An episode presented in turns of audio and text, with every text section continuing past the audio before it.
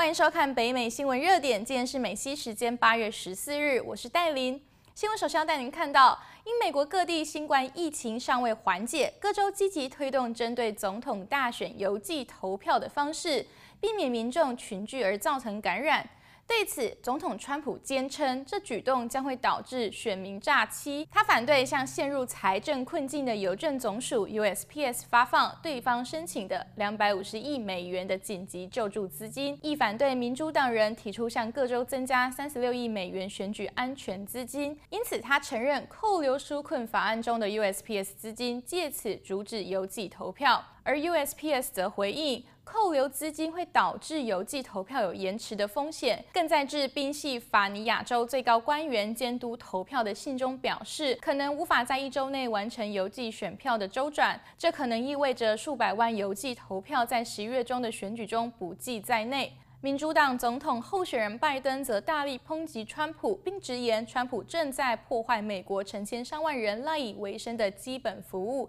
这会导致农产品和供应链中断。也说他根本不想选举。新闻继续，Google 周四已经通知香港警方，指示对方可以通过与美国的司法互助条约，寻求索取数据的任何请求。事实上，Facebook、Google 和 Twitter 已经暂停处理香港政府对用户数据的请求，而 Google 自六月国安法生效以来，已经没有再提供任何数据，并且今后亦不会直接回应这些要求。根据 Google 一封电子邮件声明中，公司将如往常一样，美国以外的机关可能要通过外交程才可以寻求刑事调查所需的数据。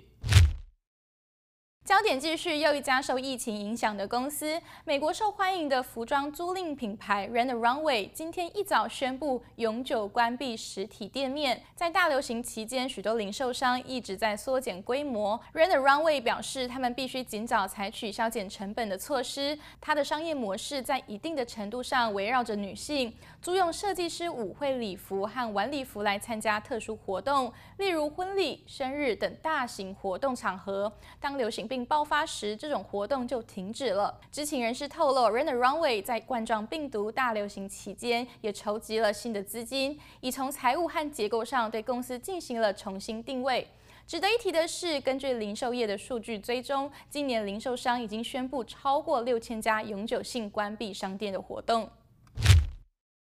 下则新闻重点，在美国南达科他州 Custer State Park，一名女子不但被野牛疯狂攻击，还被撕掉裤子，且重伤入院。这起事件是周三，数名重车车手在该州参加活动，一名五十四岁来自爱荷华州起重机的女子下车走进一头幼小野牛拍照，结果惹恼了成年野牛，她随后冲过来把她顶倒在地，然后用她的牛角左右摇晃顶撞这名女子。而野牛在发泄完愤怒之后，就回到野牛群中，但这名妇人因为重伤，不得不被空运送到医院接受治疗。而其实公园也早有警示，要求游客们留在车内，并在驾车经过公园时与野牛保持安全距离。Coster County 治安官再度强调：记住，这是野牛的公园，我们是客人，请让野牛好好休息，并保持距离。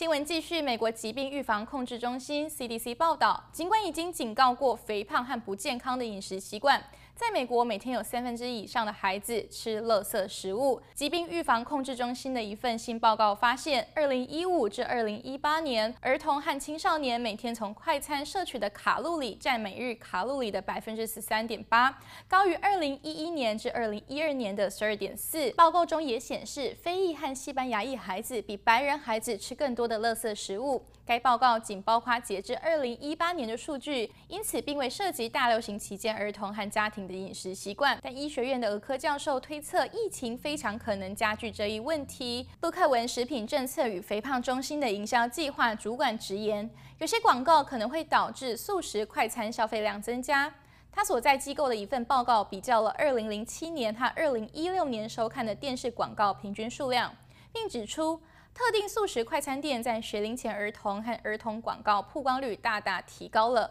而且许多广告都是针对非裔和西班牙裔儿童的。与白人青年相比，非裔青年浏览快餐和其他餐馆广告是后者的两倍。甚至在西班牙语电视上，他们观看到的所有食物广告中，大约有一半是素食快餐店，强调针对性的营销会加剧健康差异。焦点继续，新冠肺炎疫情延烧，戴口罩是自保动作。但近期因为长时间佩戴口罩而引起肌肤问题，像是出油、湿疹、过敏、暴动等情况接踵而来，其中又以痘痘问题最受讨论。许多人害怕感染，整天十二个小时都佩戴着口罩。不透气的环境，对于油性肌这类皮肤容易出油、毛孔易被堵塞的肤质，这样闷上加闷，绝对是大禁忌。其实呢，若是只有在两人相距五十公分之内，而且接触长达十五分钟以上，或是在公共区域下人口聚集的地方，才需要佩戴口罩。其他时间若觉得闷热时，可以将口罩暂时拿下来，让皮肤得到透气与恢复平衡的机会。间隔休息也能减轻肌肤负担。情非得已一定要上底妆时，皮肤科医生也建议一定要用干性底妆，避免使用遮瑕产品，因为遮瑕中含有厚重的矿物粉质与油的成分，在潮湿闷热的环境下出油量提高，容易造成毛孔阻塞、发炎的情况。也要谨记口罩痘调理的三步骤：清洁、保湿、控油，让您在防疫的同时也能拥有好肌肤。以上就是今日的编译整理。新闻的最后，带你一起欣赏昨日中午漂浮在洛杉矶天空的祥云，也祝福您有个美好的周末。我们下周见。